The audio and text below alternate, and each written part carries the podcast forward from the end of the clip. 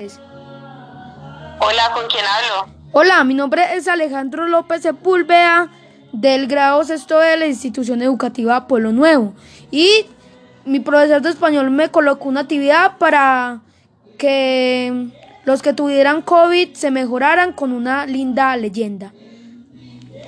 Espero que te guste, te voy a contar la leyenda del tigre para que te animes y te mejores porque sé que estás pasando por una situación muy dura, no solo para ti, sino para todo el pueblo. Así que te voy a contar una bonita historia. Bueno, la leyenda del tigre. Azotados por las garras de un tigre, los ganaderos vieron cómo morían sus reses y hasta se ofrecieron recompensa a quien lo cazara. La búsqueda se extendió por tantos meses que algunos prefirieron coger sus reses e irse a otros municipios. Luego de tantos intentos fallidos, se decidió contratar los mejores cazadores de la región. Y para no dejar dudas, lo cazaron el 18 de noviembre de 1949. Al final, el tigre fue embalsado pero de rodar tanto no se sabe dónde quedó.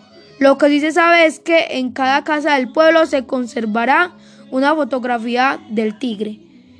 Eso es todo, espero que te haya gustado mi historia y que te mejores, que tengas un feliz día. Que sí, muchas gracias. Igualmente, chao. Chao.